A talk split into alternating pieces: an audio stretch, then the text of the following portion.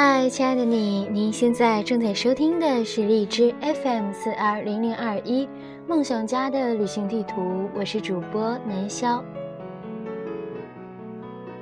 前两天我室友问我，哎，你认识那个谁谁谁吗？我看看他，笑笑说啊，认识，我们每天都活在彼此的朋友圈里。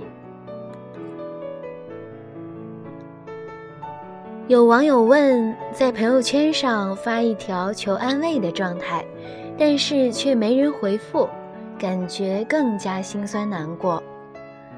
该怎么对待朋友圈里的冷遇呢？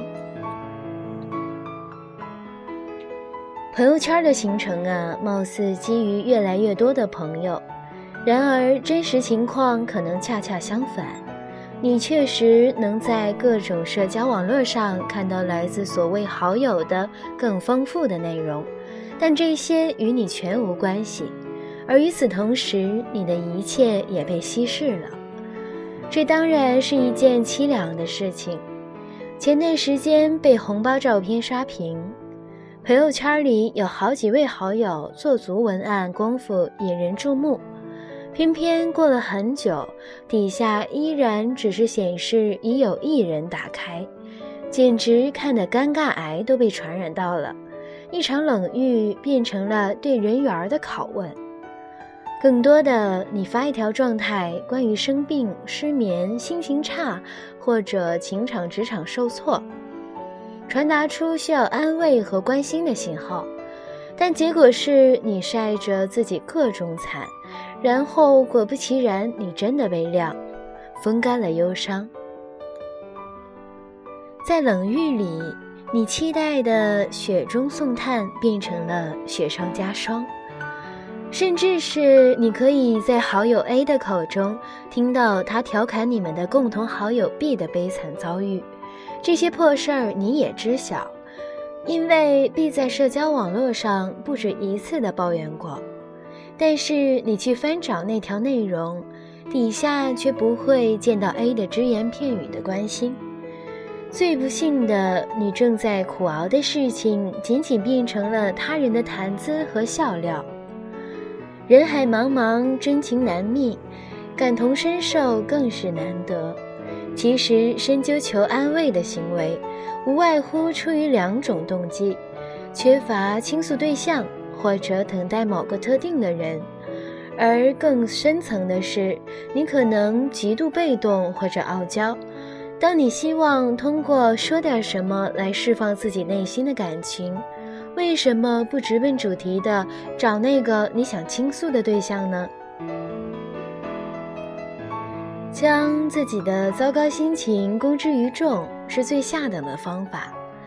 在种种情况里，你发现你所做的是无用功，你得到的大多是敷衍的安慰，乃至无动于衷的冷遇，而这些并不能够给你带来些许的慰藉。事实上，如果没有一个可以推心置腹的好友，将糟糕的心情倾诉他人是一种近乎愚蠢的行为，但你又必须经历这些。当你三番五次的被拒于千里之外，你才能真正的走入自己的内心。我的意思是，你必须明白这些，并且从根源上杜绝这种冷遇。有一段时间，我因此关闭了朋友圈，停用了所有社交网络，只跟一两个好友保持密切的联系。当我迫使自己不再将一切昭告天下，不再巴望着别人施舍关心，把注意力集中在有限的自我中时，我发现那些糟糕的心绪显著好转。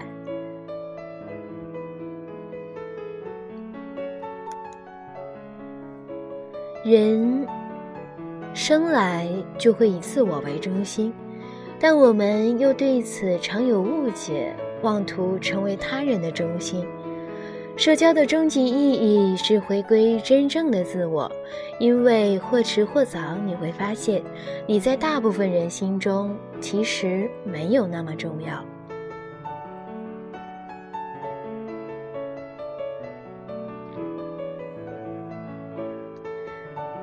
其实，虚拟和现实终归是两个世界。两个相濡以沫的人会在朋友圈上秒评点赞吗？在头两年的时候，看到大家发朋友圈的时候，总想给大家点赞。有的时候自己发朋友圈也似乎是在刷存在感，好像我要是不发朋友圈的话，大家就会把我忘记。但是现在呢，有的时候我会关注我一些好朋友的动态。如果他平时经常发朋友圈，然后有几天突然间就不发了，我可能会私信给他：“哎，你最近怎么没有发朋友圈呢？是不是遇到什么事儿了？”也不会在他朋友圈下过多的给他点赞或者是评论，只是有的时候想说什么呀，怕自己忘说了，就在下面评论一下。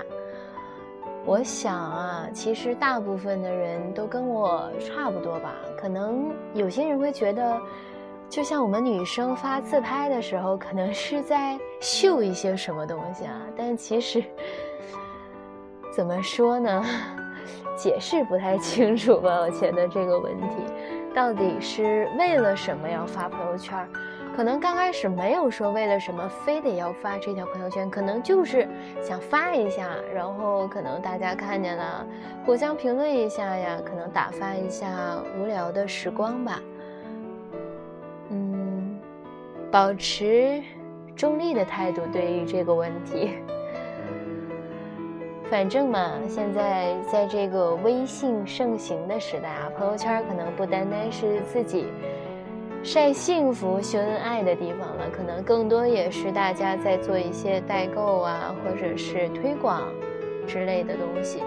但是在时代的作用下吧，我想它过两年的发展动态，可能就是越来越商业化了。对于大家发朋友圈，可能就是真心发的，可能越来越少了。因为总会在朋友圈里遭受冷遇嘛，我想差不多会是这个样子。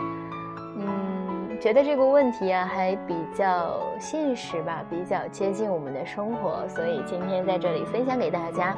如果你也遇到了这类的情况啊，因为在朋友圈里受到了冷遇而闷闷不乐，其实我觉得你大可不必。真的，有的时候我们在别人。心中真的没有我们自己想象的那么重要，只要过好自己就可以了，自己开心快乐，自己身边的好朋友、亲人都快乐就足够了。好的，那今天的节目到这里就结束了。您现在正在收听的是荔枝 FM 四二零零二一梦想家的旅行地图，我是主播南潇，再见。